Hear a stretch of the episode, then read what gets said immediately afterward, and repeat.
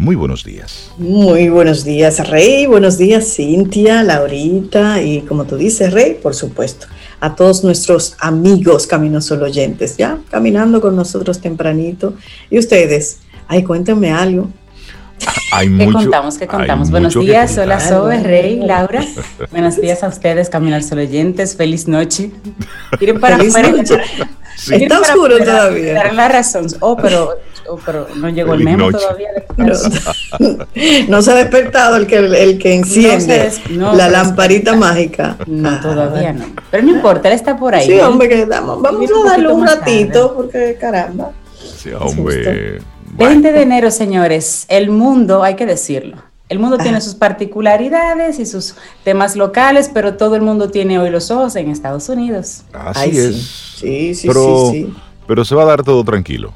Sí, sí, claro. Porque ya Trump hizo lo que iba a hacer. Bueno, lo ha estado haciendo durante todos estos años, pero en especial en esta madrugada. ¿Qué hizo, Rey? O por él, él, indultó ahí a todo el mundo. A ah, todo el que él podía indultar, él lo indultó. Yo estaba esperando eso y se indultó él y su familia. Eh, no, dicen, no, ver. dicen que, que, hasta ahora él y su familia, él no ha hecho ese proceso con ellos. Como que no Pero que el resto de sus colaboradores sí. Sí. Así que ya eh, estaremos hablando en otro momento sobre Trump y sus indultos, pero como dice Cintia, es cierto. Muchas, mucha gente, bueno, prácticamente todos los medios están enfocados en lo que estará sucediendo en Estados Unidos en el día de hoy con esta toma de posesión. Ha sido, creo, la, la toma de posesión más esperada porque Trump ha sido difícil de sacar del poder. De verdad que se han tenido que emplear a fondo todos los sistemas, han tenido que buscar todos los hilos. Sí. Porque esto no ha sido solamente por la vía de la, del voto, sino que han tenido que buscar ¿eh? otras herramientas que los republicanos y los demócratas saben cuáles son. Y han tenido que emplearse a fondo para sacarlo.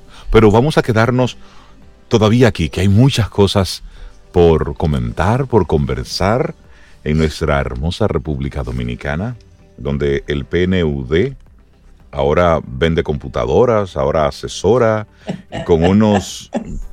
ay, ay, ay. Estuve leyendo eso ayer. Sí. Unas consultorías interesantes. Unas consultorías, unas consultorías ah. interesantes.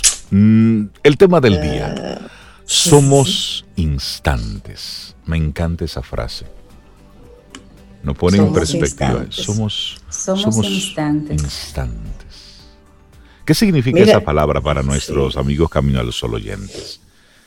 Que nos lo compartan a través de nuestro número de WhatsApp, el 849-785-1110. ¿Qué significa para ti? Somos instantes. Estaremos compartiéndolo en esta mañana. Así Bueno, y eso siempre viene acompañado de una actitud. Entonces, la actitud Camino al Sol que destaca el día de hoy como tema del día Somos Instantes es, pues, destaca a sí mismo lo importante. Destaca lo importante.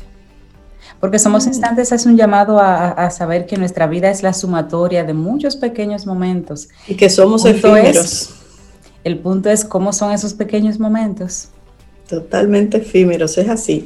una chispita y se fue. Y así cambia. Iniciamos Camino, al Sol. Estás escuchando Camino al Sol.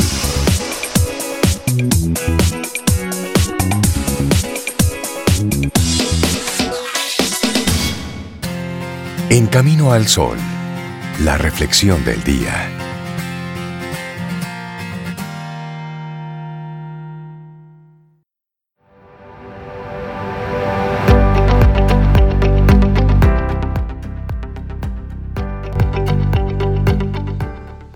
Algunas cosas son preciosas. ¿Por qué? Porque no duran para siempre. Decía José José, hasta la belleza cansa.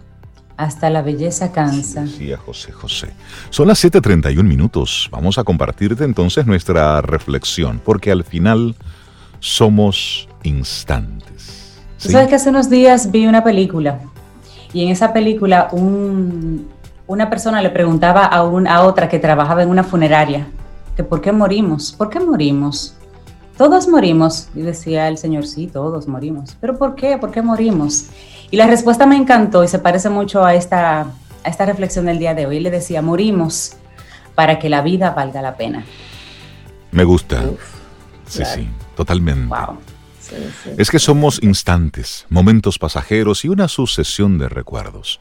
Somos viajeros en el tiempo, en una fracción del mundo en la que instalamos nuestra vida como si fuera a durar para siempre. Pero lo cierto es que somos fugaces. Somos como huellas en la arena que las olas borran el nombre y también el momento. Sin embargo, a pesar de ello, creemos que somos cemento. A veces creemos que somos concreto armado estático, ahí anclados. llenos de varillas, con mucha grava, firmes. Y nos empeñamos entonces en vivir instalados en el cuento de aquello que nos hiere y en el lamento de no tener lo que nos falta y nos olvidamos de vivir lo que tenemos.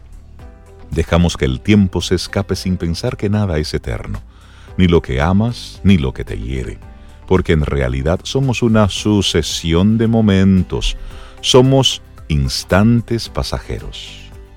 Así es, y lo queremos todo al momento. No tenemos lugar para el respiro. Todo es rápido, todo pasa y nada se disfruta.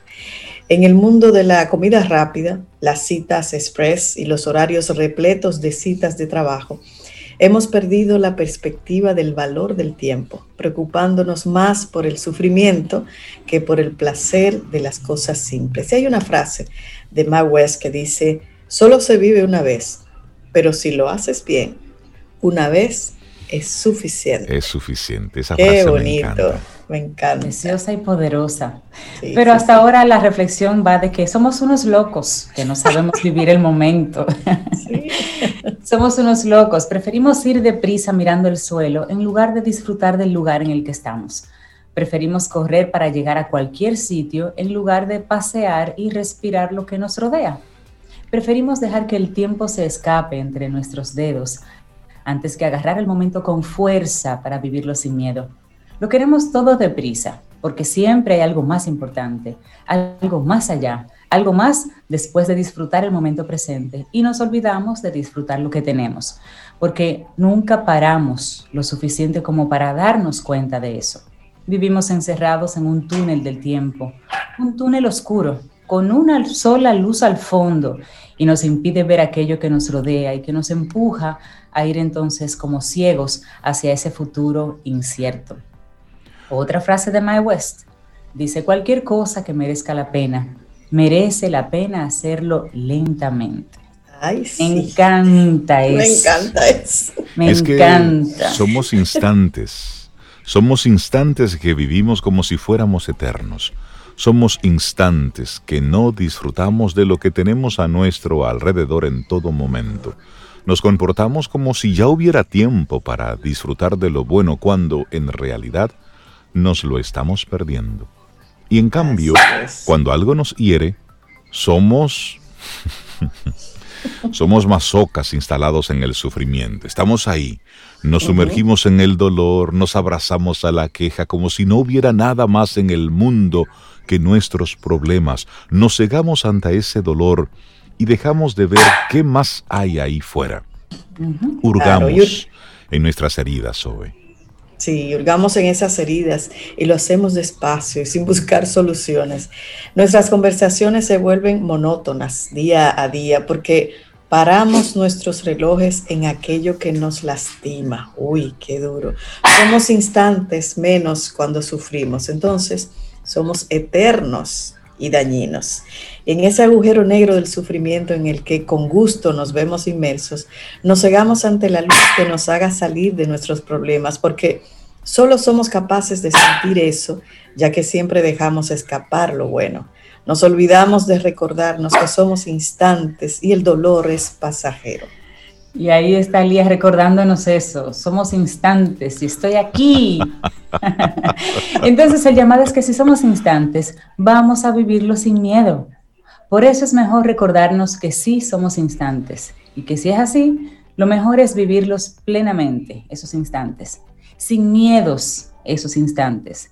Nosotros elegimos cómo pasamos nuestros momentos. Podemos decir que un vaso de agua está medio lleno o podemos decir que está medio vacío. Y ambas posturas son correctas, pero la forma más optimista es la que te hará disfrutar de la vida y de ese vaso de agua. Así es. Hay que pensar que todo pasa, que todo cambia y todo se puede modificar. Podemos decidir cómo vivimos nuestras propias situaciones, tanto las buenas como las malas. Podemos elegir, podemos disfrutar de cada momento presente sin que se nos escape y podemos escapar del sufrimiento sin que nos atrape, pero aceptando ambos en su justa medida. Tú decides cómo pasar cada instante, cómo colorear cada recuerdo y cómo aceptar cada momento. Tú vives tu vida y moldeas tu presente. Solo tú puedes decidir disfrutar de cada paso del camino o aferrarte a tus miedos y no disfrutar de cada momento. Así es, solo tú puedes evitar que cuando llegue tu final quieras pedirle tiempo al tiempo por echar de menos aquello que no has hecho. Nadie puede darle más tiempo al reloj. Los instantes pasan. Tú decides si los aprovechas o los dejas pasar. Cada segundo cuenta. Vive y no mires atrás. Vive. O si no, te arrepentirás. Ay, Lorena, tiene la boca llena de verdad, como decimos aquí. Lorena Vara González, psicóloga habilitada como psicóloga general sanitaria, experta en terapias contextuales por la Universidad de Almería. Es la persona que escribe y nos permite compartir esta reflexión del día de hoy. Somos instantes. Eso somos. y recordarle a nuestros amigos Camino al Sol oyentes que si tienes una reflexión puedes compartirla con nosotros a través de nuestro correo hola arroba caminoalsol.do. Con muchísimo gusto conectamos y, te y compartimos con todos nuestros amigos Camino al Sol oyentes estas reflexiones, que al final son esos pensamientos buenos para tirarlo, tirarlo al viento, porque a alguien alguna de estas palabras hoy le hacen sentido. Y esa es la intención de esta reflexión diaria. Ten un buen día, un buen despertar. Hola. Esto es Camino al Sol. Camino al Sol.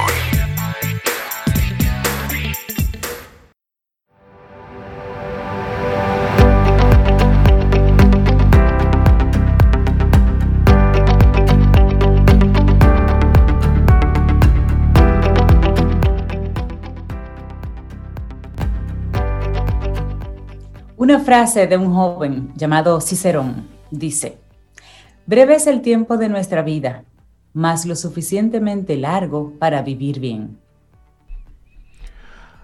Una niña de unos 8, 7, 8 años estaba pasando por el duelo de la pérdida de su, de su abuelo.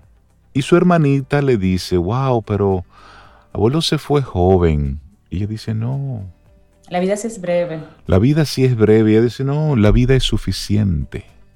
Una niña de siete años sale con esa expresión. y evidentemente para uno ponerlo otra vez, todo es perspectiva. La vida es suficiente. Un año, diez años, cincuenta, ochenta, cien, suficiente lo que toque. Seguimos avanzando, 7.45 minutos. Es miércoles, mitad de semana, estamos a 20 de enero. Para nosotros darle los buenos días, la bienvenida a una mujer que no, ella nunca está feliz así, no, no, no, pero sí hace el esfuerzo por estar en paz. Isabela Carola Paz, de Felices Jugando. ¿Cómo estás, Isabela? Buenos días y bienvenida de nuevo a tu casa. Ay, gracias, buenos días, estoy feliz. Ah, me gusta. Feliz y jugando. Qué buena, buenísima actitud. Para que no... bueno, pues sí, miren, eh, hoy les traigo un tema eh, yo vi, tú sabes que a mí las películas me hablan. Yo tengo un tema, las películas, cuando uno está, sabes que cuando uno está en proceso en mente abierta, todo lo que te llega, una conversación, un libro, eh, hasta una conversación, una fila en un supermercado, todo, uno lo interpreta como, bueno, yo puedo sacar algo de esto, ¿no? Yo, eso me lo enseñó una vez una persona mayor me dijo, mira, yo cuando alguien me dice a mí, viene y me dice, ah, no, me tomé un jugo de lechosa y el jugo de lechosa eh, eh, es porque me hace bien a la salud, al colon, no sé qué, yo me lo tomo para mí, ya yo digo, me están enviando esa señal, tengo que tomar jugo de lechosa. Entonces, es importante esa mente abierta para poder recibir eh, desde los mensajes internos que nos dice nuestra propia sabiduría, nuestra propia intención, hasta los mensajes eh, de nuestro poder superior, si creemos en verdad en Dios. Entonces, bueno, yo vi la película Evan Almighty, yo no sé si ustedes la han visto, eh, que es, está en Netflix, y esta película se trata de un presentador de televisión, Evan Baxter, eh, el, protagonista es Steve Carell, ¿no? Y es la continuación de una película que hizo hace muchos años Jim Carrey que se llamaba Dios Todopoderoso y, y ah, Morgan Freeman. Bruce Almighty. Exacto. Y ahora este se llama Evan, es vieja también la película, eh, Evan Almighty del Arca de Noé. Y bueno, resulta que Dios selecciona a un narcisista, ¿verdad?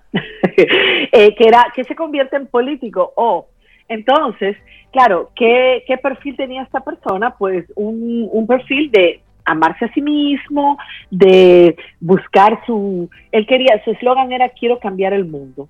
Esa fue su campaña política y cuando eh, llega a, lo de elegir, pues este, nada, ahí es que se le presenta a Dios, ¿no? Y él hace resistencia, Dios le pide a una arca y él que no, él quiere ser político, él quiere cambiar el mundo de la manera que él entiende que debe cambiarla y bueno, ahí está toda esta eh, lucha entre la, la propuesta que le hace Dios para construir el arca y eh, sus propios intereses, ¿no? Entonces toda la película, no sé si, no voy a hacer spoiler por si acaso eh, la quieren ver, pero... Es una película del 2007, si no la han visto no lo van a ver.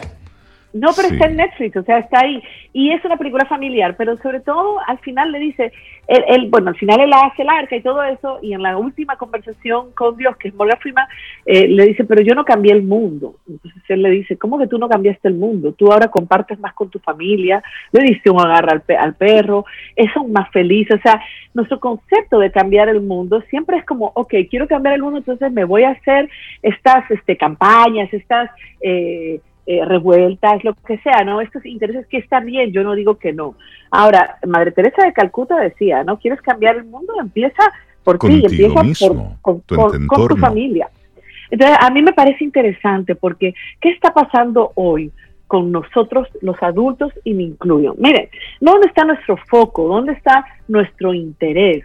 Y la verdad es que cada vez nuestro interés está en buscar algo allá afuera, como que algo se nos ha perdido, que nos va a poder hacer sentir bien con nosotros mismos. Entonces, para cada quien, pues su interés, ¿no? En mí, yo siempre dije, me, me sí, yo perseguí eh, la profesión, el reconocimiento profesional, el, eh, o sea, siempre mi interés estuvo afuera. Y una de las cosas que me ha devuelto tanto la pandemia como esta Navidad es el sentido de lo, lo, lo bonito que es servir a mi familia. ¿Entiendes? Eso ya no está de moda. o sea, eso nos lo han cambiado y ahí me acuerdo de tu papá que tanto hablaba, Rey, sobre la familia, ¿no? Que, que, y de hecho yo dileté con el título porque yo decía, quiero hablar de la familia, quiero hablar del equilibrio psicológico, quiero hablar de la película porque realmente lo que yo veo en consulta cada vez es más papás y mamás desconectados. Entonces, estamos, nuestra atención está empobrecida. Los aparatos los dispositivos, las redes sociales nos han empobrecido la atención. Por otro lado, como estamos persiguiendo algo afuera, porque también somos productos de las heridas de la infancia, miren, estos días subí un post en, mi perfil personal, Isabela Paz G, de Instagram, que hablaba de los de haber sido criado por padres emocionalmente inmaduros. Y ustedes no se imaginan la cantidad de gente que lo compartió, que lo escribió. O sea, yo dije, wow, la foto era un niñito de espaldas, solo, con un eh, eh, desierto, y todos los adultos que nos identificamos, porque los padres emocionalmente inmaduros son aquellos que están centrados, autocentrados. Eso es lo que pasa hoy. Hoy estamos autocentrados, concentrados en nuestras propias necesidades, o sea, nuestro modo de supervivencia emocional, que es porque también fuimos criados de, cierta manera con estas crianzas tan eh, destructivas, no existe la palabra, pero eh, autoritarias, castigadoras. Entonces, hemos crecido, oiga, nosotros los adultos crecimos con estas heridas y la sociedad y la cultura en la que vivimos nos promete el oro y el moro bajo forma de consumo, de materialismo, de poder, de prestigio, de reconocimiento, todo el foco, o sea, es el falso yo, es el ego ha ganado en nosotros, porque las heridas de la infancia, pues este, estos programas de la felicidad con las que venimos naturalmente, nosotros como somos criados por padres con sus propias heridas, entonces le compramos a la felicidad le compramos este programa de la cultura, que es, ok, si tú tienes dinero, si tú tienes poder, si tú tienes fama, si tú logras tal puesto, si tú logras tal reconocimiento, si tú, sales en la tele, o sea, señores, estamos perdidos, porque ahí no está la felicidad. Entonces, ¿qué pasa? Estos adultos emocionalmente inmaduros, pues, eh, ¿qué hacemos también? Nos vemos atrapados por las redes y todo eso. Entonces tenemos que el mundo emocional del adulto está complicado. Tenemos poca tolerancia a la frustración, entonces no toleramos los comportamientos de los hijos, queremos apagar esos comportamientos, pero sin nosotros tener que hacer algo, ¿entienden? O sea, no, yo me lo llevo a la consulta, yo me hago un equipo psicológico para que lo hagan porque yo pues no, no lo voy a hacer. En estos días a una mamá le dijimos, ¿no? Eh, que, mi hijo tal, mi hijo es, en su pero lo estás juzgando, pero mírate a ti, ¿qué pasa? ¿Qué activa en ti este niño que no se puede controlar? Entonces, tenemos eh, que estamos persiguiendo algo allá afuera para compensar nuestro propio programa de la felicidad.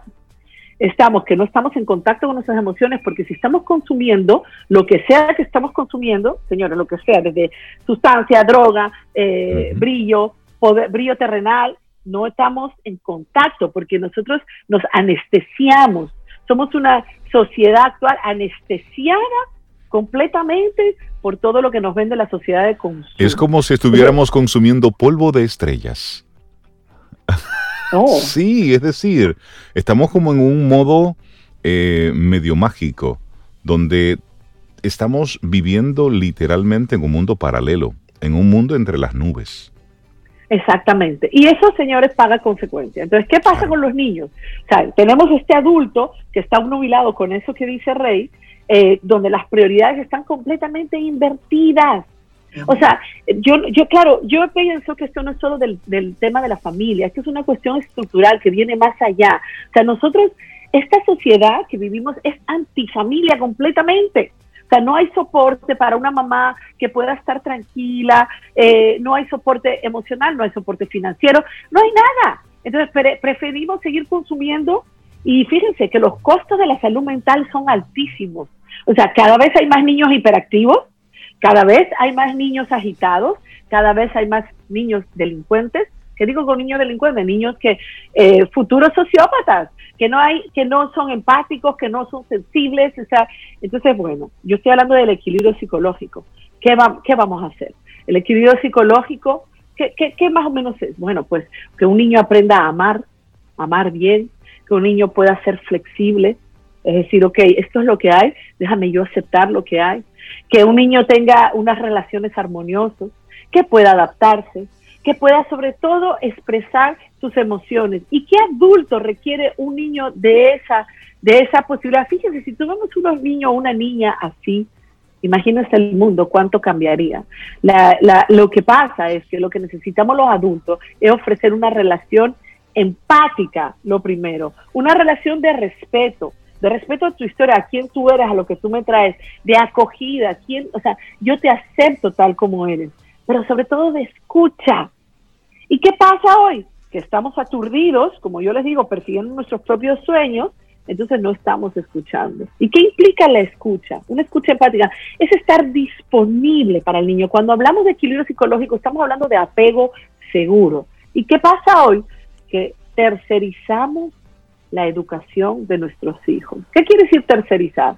Es un tercero, porque es el mundo que estamos viviendo. Yo me pongo a trabajar, mamá, yo me pongo, eh, señores, o sea, nos promueven, vete a trabajar, vete a perseguir tu sueño, o a veces no tenemos de otra, ¿eh? A veces no tenemos de otra, porque eh, no, no, o sea, no, a veces no es ni siquiera nuestra responsabilidad. Hay que pagar la vida. Pagamos, exactamente, entonces pagamos una escuela, pagamos una nana, y ustedes saben qué, la nana acaba siendo la tutora del niño. Entonces yo digo, ¿cómo una nana que, que, o sea, a menos que tú contrates, y aparte no es ni siquiera su hijo, entonces tenemos que ocuparnos de nuestros hijos, tenemos que, que tener, ¿qué tenemos que tener? Nutrición, pero no nutrición de alimento, nutrición emocional, y que incluye el contacto, la proximidad, la mirada, el, el, el apachucharlo, el amarlo, o sea, tenemos que imprimir en el cerebro de nuestros hijos, que sobre todo cuando nacen pequeñitos, son inmaduros eh, neurológicamente, tenemos que imprimir la conexión. Un niño o una niña seguro o en equilibrio es un niño que su papá o su mamá, o en su defecto, si no hay papá o mamá porque son huérfanos, ¿verdad? El adulto principal cuidador imprime la conexión y el amor en ese cerebro. Entonces, ese cerebro que está conectado y que se siente amado y seguro es un cerebro que va a regular sus impulsos, que va a redirigir su voluntad y su atención necesaria para aprender, necesaria para tener relaciones armoniosas, que va a poder adaptarse, relativizar, flexibilizar, conectar. ¿Y qué está pasando hoy? Que la conexión emocional es, no sé, el petróleo, es el oro, es lo que no existe. Entonces, claro, esto es muy importante, la responsabilidad del adulto, el adulto es, la, y sobre todo la familia. ¿Por qué? Porque hemos sido, el cerebro humano es un órgano social, somos mamíferos de manada. ¿Qué pasa con la sociedad antifamilia, que es la que estamos viendo hoy? Tenemos menos hijos, tenemos menos soporte de parte de la familia, no conocemos ni al vecino que tenemos al lado. O sea, nosotros nos estamos, como dicen los españoles, cargando la familia. La familia nuclear y la familia extendida. Entonces, yo no sé, yo a veces soy un poco pesimista, pero a veces también soy optimista, porque yo creo que si nosotros cada quien empieza a importantizar el rol de la familia, el rol de lo que es acompañar a un adulto que cría, acompañar, sostener, ¿por qué? Porque el adulto también, otro rol del adulto, aparte de la nutrición, es la protección. Pero si una madre o un padre no está segura en su entorno, ya sea por violencia doméstica, ya sea por pobreza, la pobreza es un factor contra la salud mental, ya sea porque está enferma a nivel psiquiátrico, no se imagina la cantidad de personas que yo acompaño que han tenido madres enfermos mentalmente y no lo saben, que su mamá las destruía. Yo quiero traer la próxima vez la película Precious, la de, ¿se acuerdan? La de que sí, sí, esa película, porque esa, esa Precious estuvo criada con una madre enferma psiquiátricamente y las niñas, las niñas que crecen con una madre así, ya sea alcohólica, drogadicta, personalidad límite, bipolar, depresiva.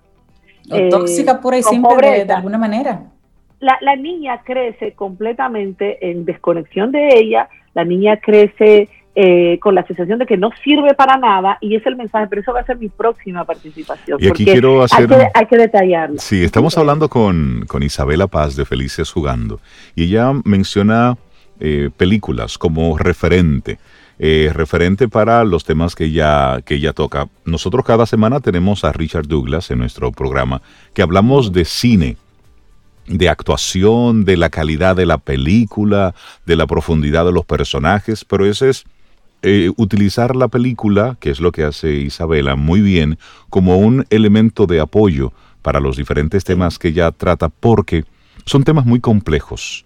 Y, hay directores, hay guionistas que tienen esa, esa magia de escribir de manera muy sencilla conceptos muy complejos, muy, muy complicados que nos afectan a muchos.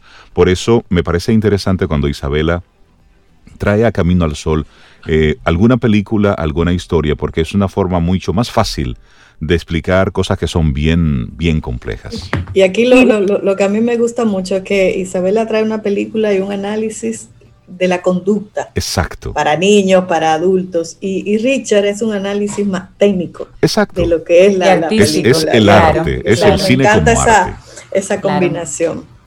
Yo, ¿saben qué pasa? Utilizo mucho ese recurso en mis consultas porque uno se puede identificar y tú ves hoy la película y tú ves tal cosa, te habla, pero en tres años la ves y te dice otra cosa. Es como los libros. Entonces a mí me encanta por eso, porque es completamente directo a tu situación. Entonces, ya para resumir, que nos quedamos sin tiempo, como siempre, necesitamos adultos que nutran emocionalmente, que no deleguen su cuidado. ¿Qué quiere decir eso? Yo me encargo de transportar a los niños al colegio, de recogerlos, de darles la comida, de bañarlos, de acostarlos. Todo eso, lo que yo más pueda tejer en la vida cotidiana, ese vínculo y ese, ese lazo, proteger, empiezo por proteger al adulto que cría y para que este adulto pueda proteger al niño, para que no estemos en, en ansiedad, en cortisol, en adrenalina y así es criando. Y la orientación. La única manera de que yo oriente a mi hijo o a mi hija es estando cerca, porque si no, yo me pierdo de todo, yo no sé qué orientarlo porque yo no lo conozco, porque yo no hablo con él o con ella. Entonces, para terminar, tú quieres cambiar el mundo, empieza por cambiarte tú y por cambiar a los que tienes al lado, tu hijo, e, sobre todo tus hijos, que es lo que tú afectas directamente con tu conducta y con tu falta de conexión contigo misma o contigo mismo. Entonces, esa, vean la película, Evan Almighty es una película em, light realmente y es familiar, pero pero es bonita la trama, porque al final la persona, el que buscaba esa angurria de poder y de ser reconocido, termina dándose cuenta que la joya y el tesoro de cada quien y sobre todo del mundo, el tesoro del mundo está en la familia. Está, no, porque ahí es que tú cambias el mundo, criando a tus hijos. Así que, nada, eso es. Buenísimo. Hermosísimo como siempre, Isabela. Hermoso mensaje. Yo conozco la película y sí, realmente tiene ese lindo mensaje. Muchísimas gracias, Isabela Paz de Felices Jugando, por compartirnos esta visual, así arrancando el año, porque debemos mirar más hacia nuestras familias. Si hay algo que, que puso y que destacó esto de la, de la pandemia, es que en casa a lo mejor mucha gente desconocía con quiénes estaba viviendo. Desconocía a su pareja, porque una cosa es tú tener ese contacto de una o dos horas pero otra cosa es tú tener a esa persona ahí, despierta, lúcida, 24/7 en sus diferentes facetas. Trabajo, estudio, porque lo sabemos. Hay personas que se comportan de una manera en el trabajo y son otra cosa en casa. Y la pandemia nos ha permitido conocer más a quienes tenemos en nuestra, en nuestra casa, para prestar atención, mirar un poquitito hacia adentro. Isabela, la gente que quiera conectar con Felices Jugando, con tu centro. Sí, bueno, tenemos en las redes, tenemos página web felicesjugando.com, Instagram arroba felicesjugando y estoy en mi perfil personal tratando de que el tiempo de Felices Jugando me dé espacio para poder compartir cosas. Ayer compartí algo, bueno, mi perfil personal es Isabela Paje, ayer compartí algo del amor romántico y señores, parece que todo el mundo tiene mal de amores, porque lo han compartido o todo el mundo se identifica, vayan a ver el post, que de verdad yo me he quedado impresionada. El amor romántico, enamorados del amor. ¿Cuáles son las canciones que más se pegan? Esa, la de cortadera de todo. Isabela, que tengas un precioso día. Gracias. Un abrazo. Gracias, Isabela. Vida. Música. Noticia. Entretenimiento. Camino al sol.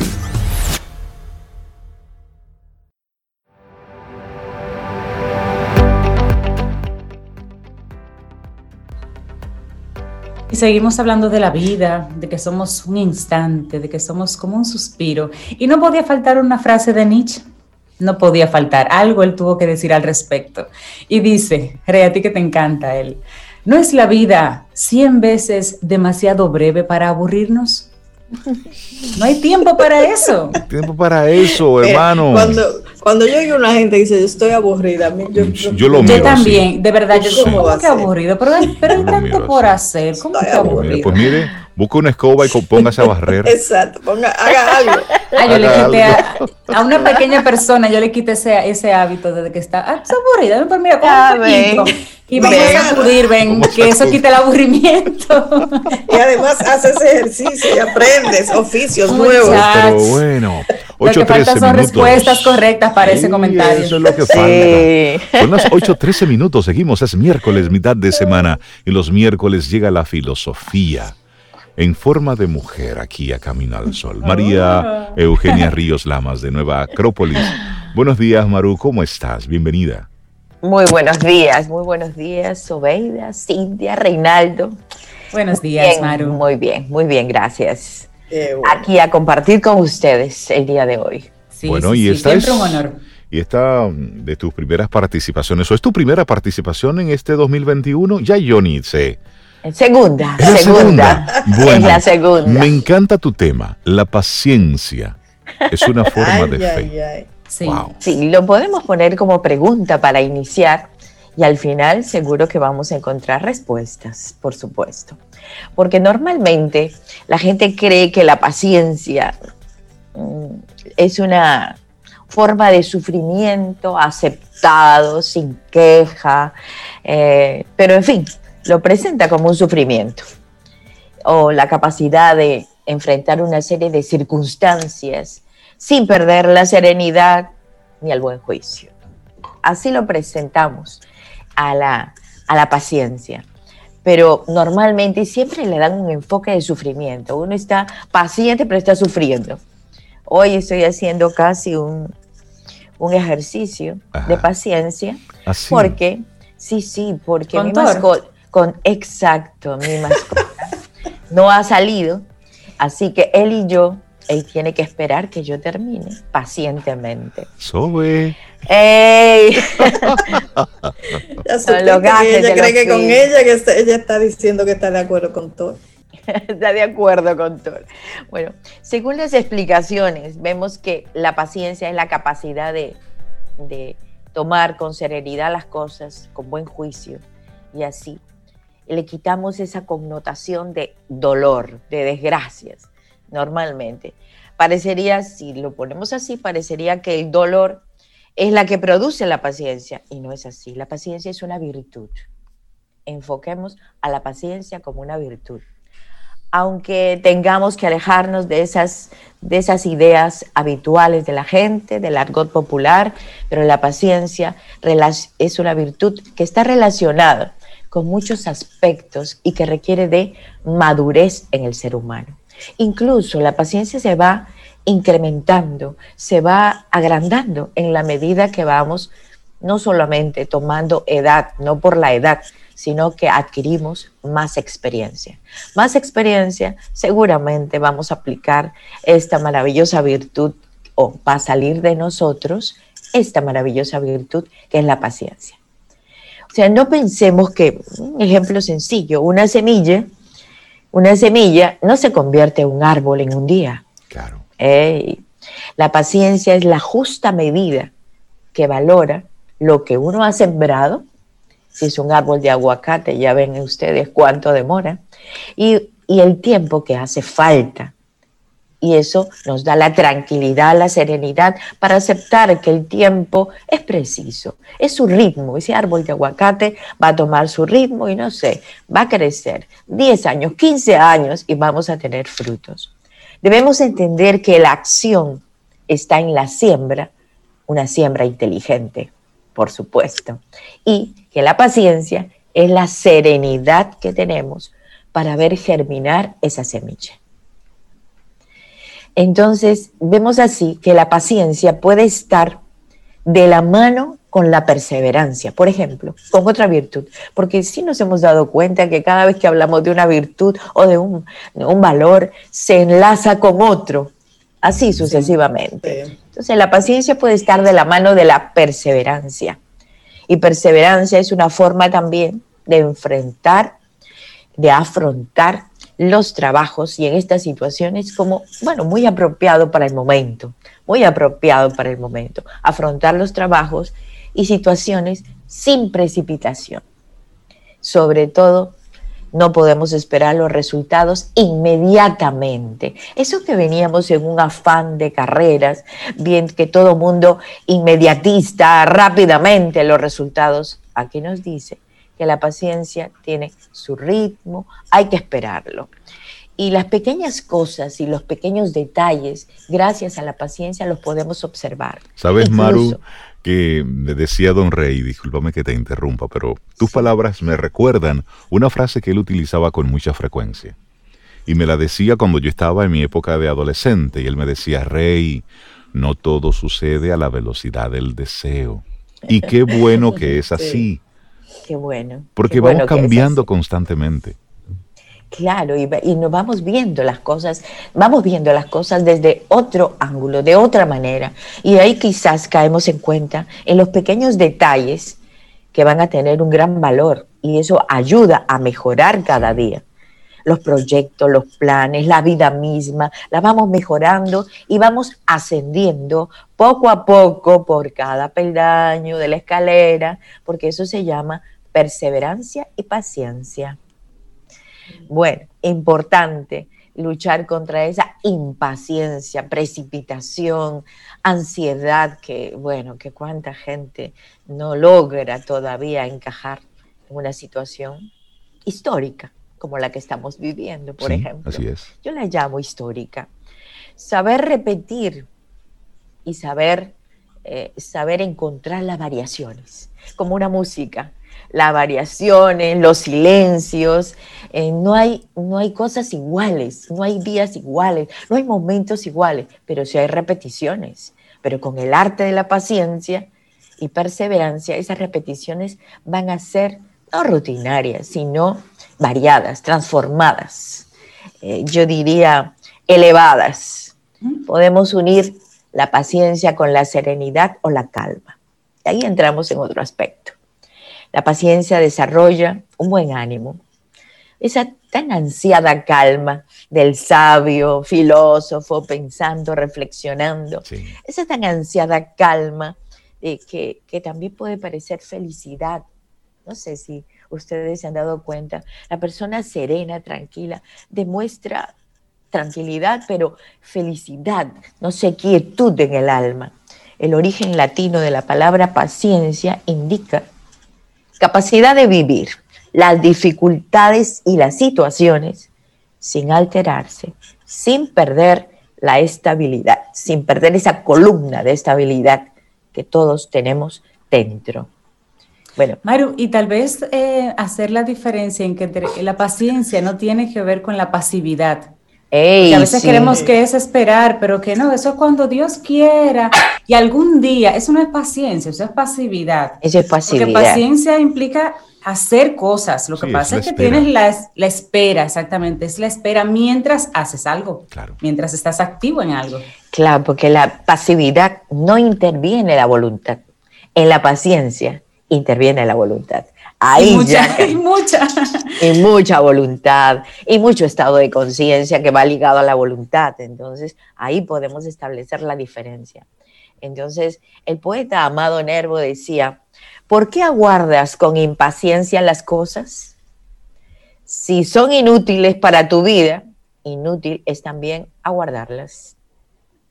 Si son necesarias, tranquilo, ellas vendrán y vendrán en el justo tiempo.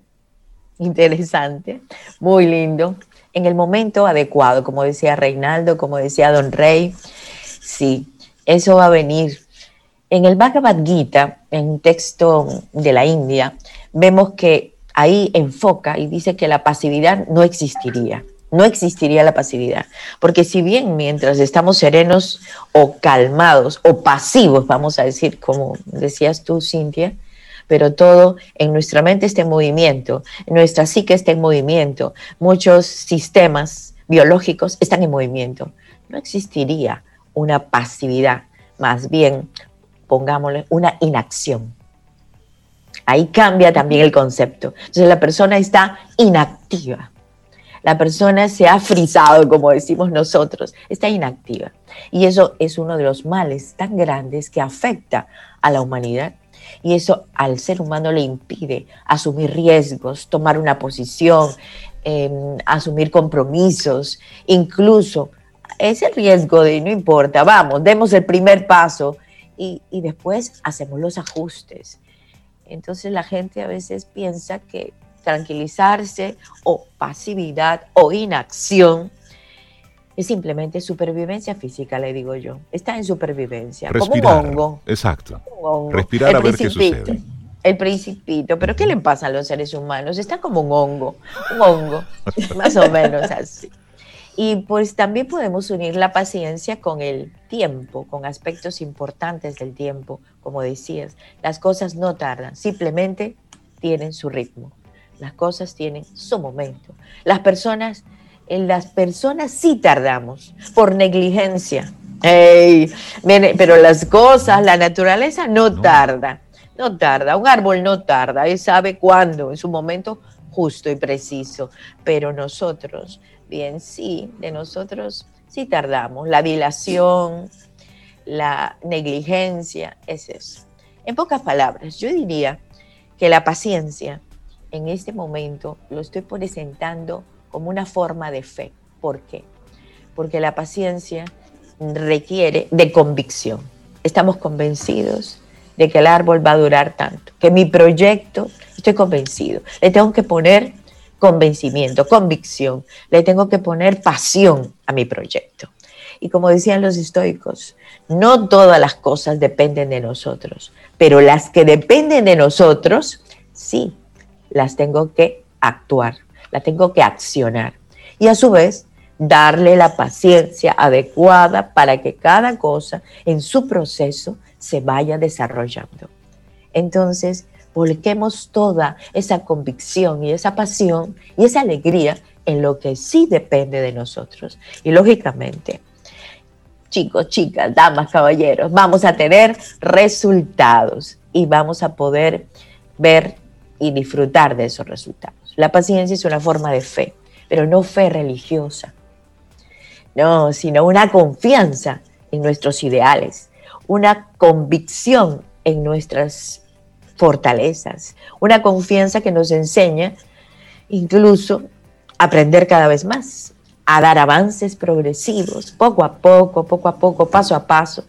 Es una especial forma de fe. Es seguridad, es convicción, pero del alma, del alma. Entonces, es un convencimiento del alma que queremos y podemos hacerlo. Está en nuestras manos. La paciencia nos convierte en personas aptas para escuchar, aptas para comprender, aptas para enseñar, para aconsejar. Bueno, la verdad, solo escuchar a una persona hay que tener paciencia. Comprender a la persona, estar con ella, hay que tener paciencia.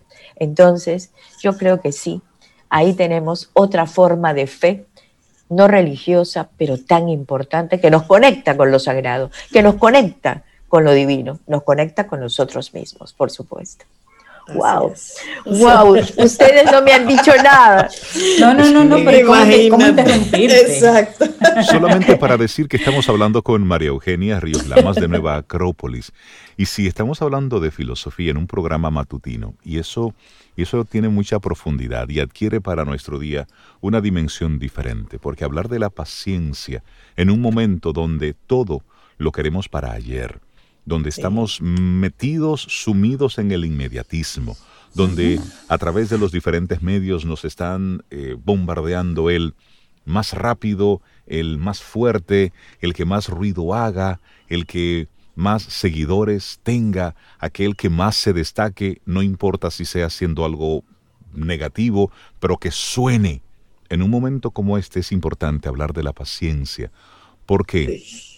Porque lamentablemente estamos eh, desestimando eh, lo que cuesta, aquello a lo que hay que dedicarle esfuerzo. Estamos apostando más a cómo eh, obtener grandes conocimientos en 15 minutos. Y eso no es posible.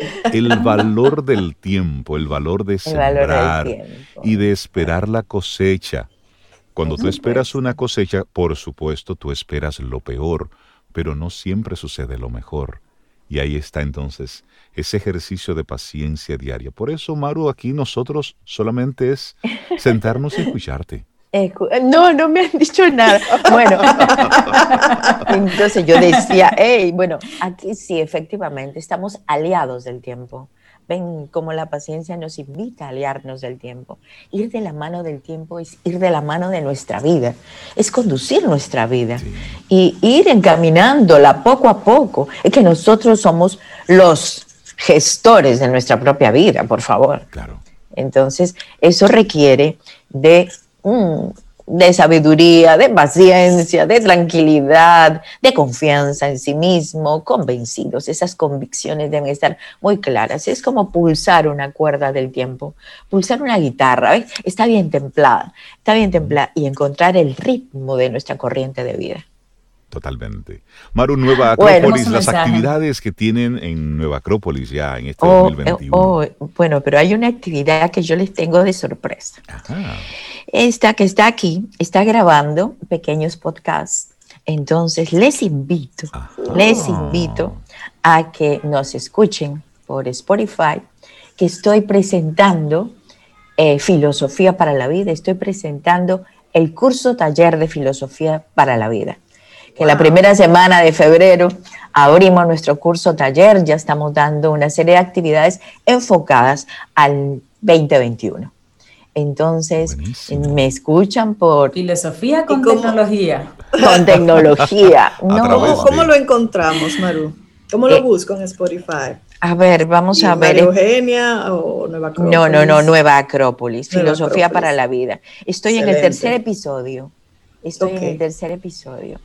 Porque les voy a invitar a todos a hacer un viaje por las diferentes culturas un poquito de cada cultura con filosofía, por supuesto. Buenísimo. Excelente, excelente. Para que nos escuchen. Y ahí van a enterarse de otros elementos, no, de todo, porque ya estamos, yo estoy ocho años con ustedes, creo, nueve, voy a nueve. Ay, ay, ay. Y este nueve es, me encanta ese número, me encanta.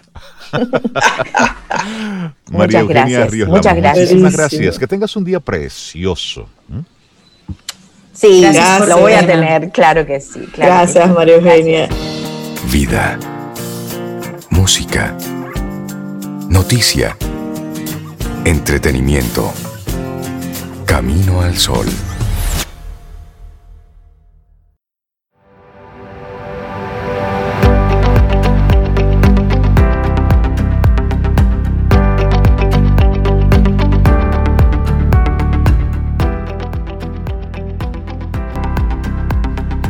Brillar un relámpago nacemos, y aún dura su fulgor cuando morimos.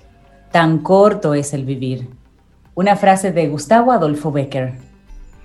Seguimos avanzando, es camino al sol, 8.38 minutos y nosotros estamos aquí conectados con, con todo lo que está sucediendo en nuestro programa y también tenemos un ojo, ¿eh? Observando por allá lo que está ocurriendo en estos momentos en Estados Unidos, donde eh, nuestras reporteras eh, enviadas especialmente desde Camino al Sol, Cintia Ortiz y Sobeida Ramírez, tienen para nosotros un reporte de último minuto. Oh, ahora mismo, ahora mismo, eh, ya casi, casi está saliendo Donald Trump por última vez de la Casa Blanca como presidente. Ya está preparado el Air Force One que le va a llevar a la, al Campus Davis, a la base que es la tradición, y ahí él va a hablar, va a hablar, dijo que va a hablar desde, desde esa desde, ese lugar.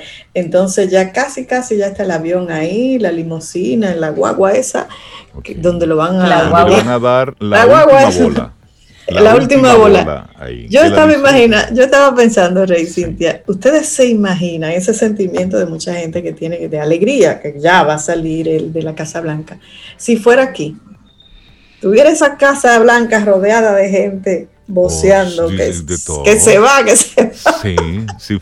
Muy al estilo. Un dato, un dato interesante con el maletín negro que mencionamos ahorita, que hablábamos, ¿verdad? Que el presidente siempre viaja con un maletín negro, que es donde están los controles para si hay que hacer un ataque nuclear y él está donde, donde quiera que él esté, él tiene que poder tener ese control.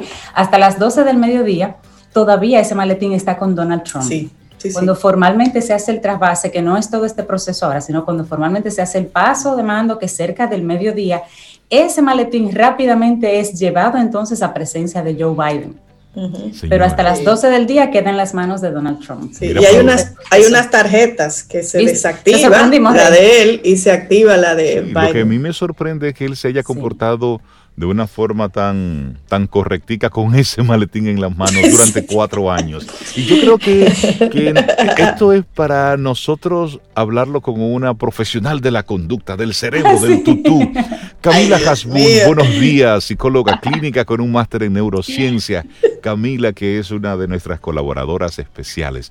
¿Cómo estás, Camila? Bienvenida a Camino al Sol. Buen Feliz año. Hola, buenos días, buenos días. gracias, gracias por permitirme estar aquí otra vez. Y yo no vengo a hablar de Trump y Biden, pero... Pero ¿qué pasará por ese cerebro, Camila? Bueno, eso, eso, ese de estudio, ese caso, de lo que está pasando en Estados Unidos en estos momentos. La verdad, la verdad que sí. Pero como bien tú decías, Rey, eh, ustedes tienen la capacidad de, de, ver desde aquí, como nosotros todos tenemos la capacidad de ver desde aquí como si estuviéramos allá. Exactamente. Y es a través de precisamente la tecnología que existe en, eh, en nuestro mundo, la tecnología avanzada que existe en nuestro mundo, Y de eso precisamente vamos a hablar hoy. Y la vamos a, colocar en enlace con nuestro cerebro de la forma más sencilla posible.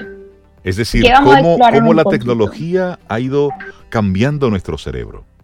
Sí, exactamente. Eh, de una forma que nosotros no nos damos cuenta, pero es increíble que el hecho de que los cerebros de ustedes, por ejemplo, están completamente diferentes, conectados, diferentes a las generaciones que ahora van a comenzar a nacer, porque probablemente ustedes nacieron en una era mucho menor, eh, con mucho menor contenido tecnológico, que la que nacen, lo, están haciendo los jóvenes de ahora, que no Sobe, saben te están lo diciendo que es vieja, Sobe, qué linda te dice vieja. Yo, yo le estoy dejando. Qué linda. Hasta como piropo lo sentí. Yo sabía que eso venía, pero hasta yo soy vieja, hasta yo soy vieja en ese sentido. Ya desde que uno nace es viejo porque ya tiene tiempo. Exactamente. Pero sí, ustedes, yo estoy segura que no vivieron una era, una era de tecnología como la de por ahora. supuesto, Ustedes claro. supieron Claro. vivir sin wifi, sin teléfono. Yo viví tiempo Sí, sin sí, teléfono. sí, sí, sí.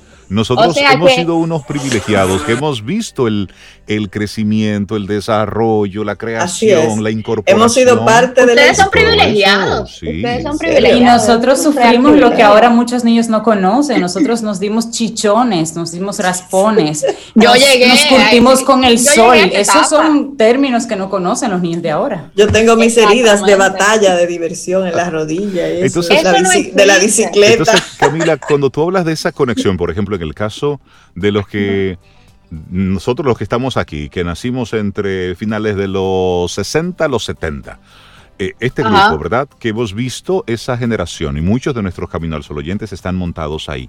¿Cómo nuestro cerebro se ha ido transformando? Porque una cosa es tú haber nacido ya con las tecnologías disponibles, ¿ok? Y hay una mejora constante, pero una cosa es de la nada comenzar a ver cosas e ir incorporando hábitos nuevos, diferentes formas de hacer las cosas.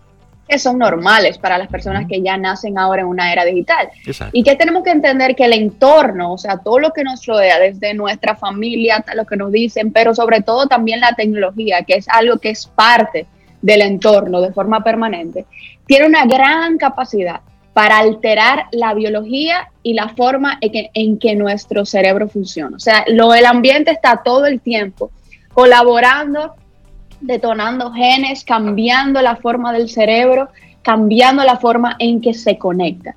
Y la tecnología tiene un gran potencial para cambiar el cerebro, tanto positivo o negativamente. Y la verdad que mi intención no es venir aquí y demonizar la tecnología, porque muy buena que es No, y por aquí, por ella podemos estar aquí Claro. ahora Claro, mismo. O así sea, es. la tecnología no va definitivamente para atrás y hay muchas cosas que debemos de agradecerle.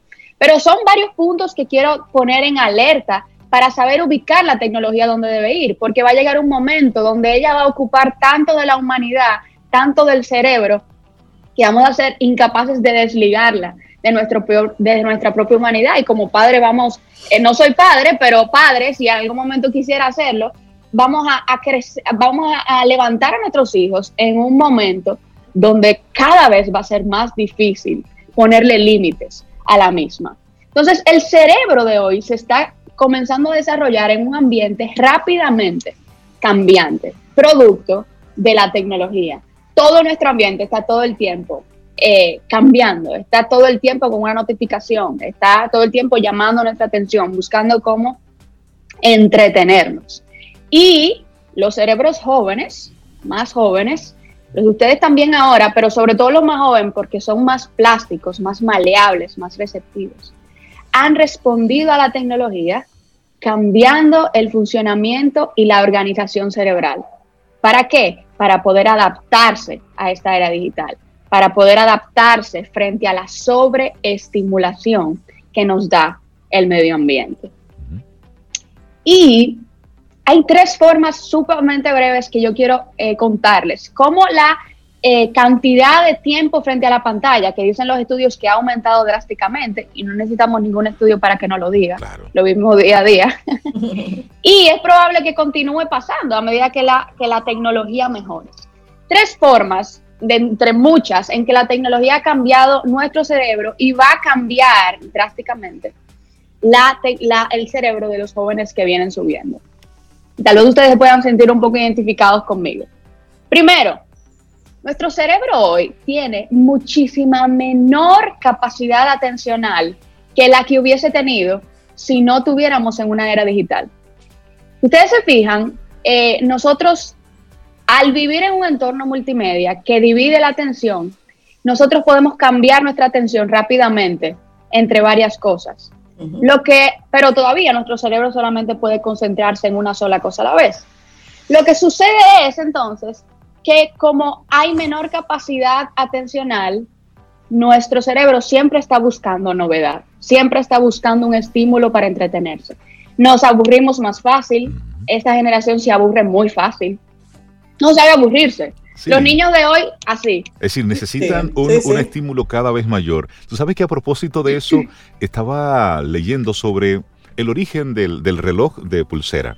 Y decían que cuando surgió esto ya como, como un aditamento, las discusiones que se armaban era por la insistencia de las personas de manera involuntaria de ver constantemente el reloj y se convirtió en su momento histórico en un elemento distractor de una conversación porque había una tendencia natural a estar constantemente viendo el reloj como si fuera una especie de tic nervioso, que es lo que tenemos ahora con los celulares.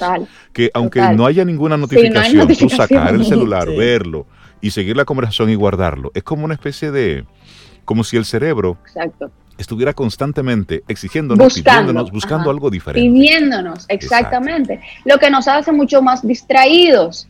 Las cosas se nos olvidan mucho más fácil porque nuestra mente va más rápido. Entonces, hoy por hoy, una persona de 80 años tiene la capacidad de tener una conversación enfocada por más de una hora o de ver una película por más de una hora también. Hoy por hoy, nosotros, yo, me hablo a mí, yo me cuesta ver una película completa sin mirar una notificación del celular. Siento que algo me falta. Siento que mi cerebro me está pidiendo, busca algo porque ya me habitué a la película. Okay.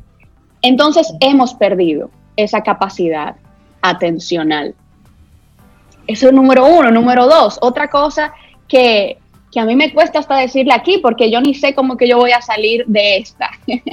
y es que ha sacrificado al 100% nuestra capacidad de razonar.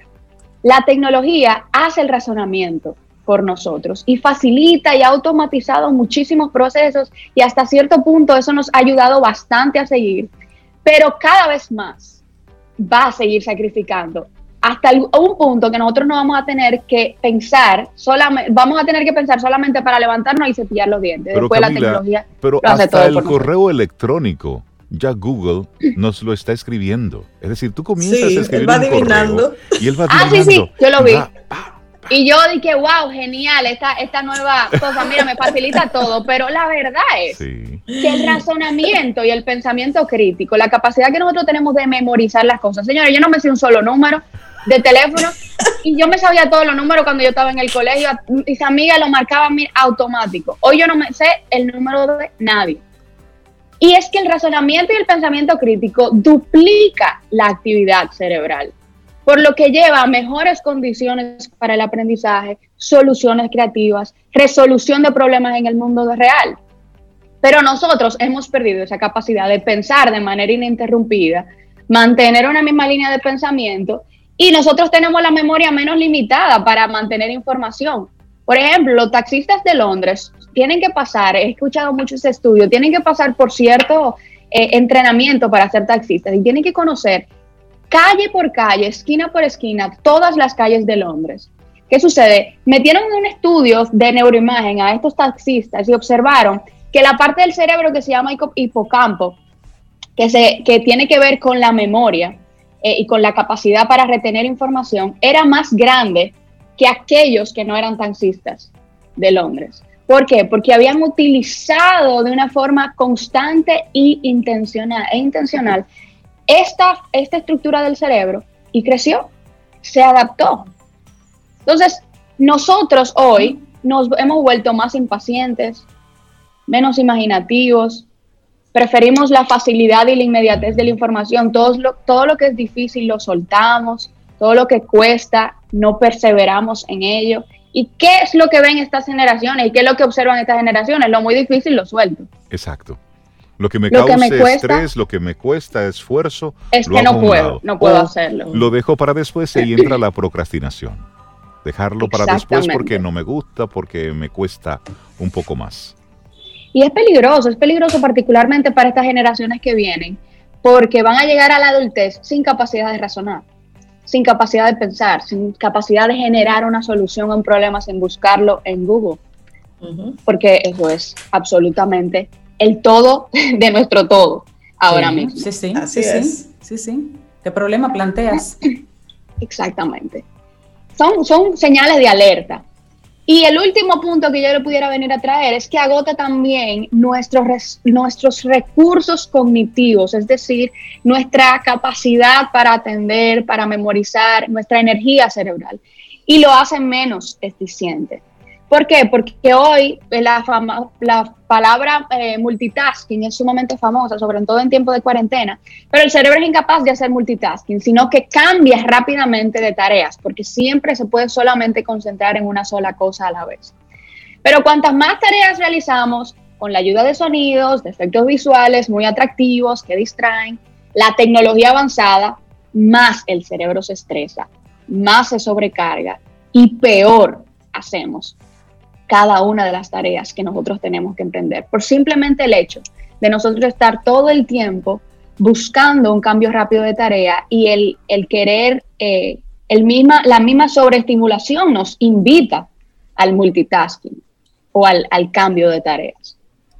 Entonces, debemos estar alerta ante que tenemos que tomar decisiones cuando veamos ese, ese impulso ese impulso que nosotros tenemos de distraernos, de buscar, de ser, de buscar alguna novedad, de que el cerebro dice, bueno, mira el celular porque ya te cansaste. No, no tengo razón por la cual mirar el celular.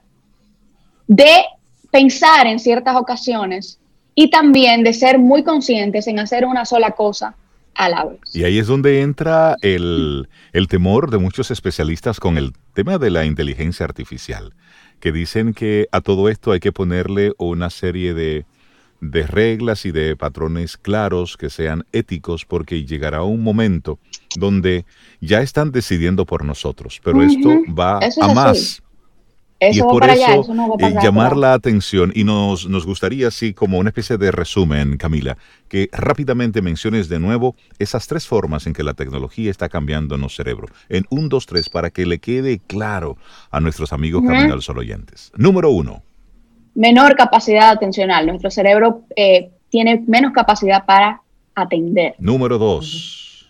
Sacrifica nuestra capacidad para razonar y pensar críticamente. Y número tres. Y agota nuestros recursos cognitivos y nos hace menos eficientes. Más claro de ahí, ni el agua. Camila Jasun, la gente que quiera conectar contigo y los contenidos que tú estás compartiendo a través de tus redes. Mis redes son theneuroSpace.com y ahí estamos subiendo información de este mismo tipo. Este tema lo compartimos una vez en, en una de nuestras charlas eh, mensuales gratuitas totalmente por Zoom y hoy tenemos otra charla gratuita por Zoom. Vamos a hablar de las neurociencias de la depresión. Están a tiempo para inscribirse. Si, eh, si están por ahí en mis redes sociales, pueden ahí ver el link para inscribirse. Ah, perfecto. Camila Hasbun, muchísimas gracias. Muy buen tema el que nos compartiste en el día de hoy. Y esperamos que hayas disfrutado del contenido del día de hoy. Recuerda nuestras vías para mantenernos en contacto. Hola arroba caminoalsol.do. Visita nuestra web y amplía más de nuestro contenido. Caminoalsol.do. Hasta una próxima edición. Y pásala bien.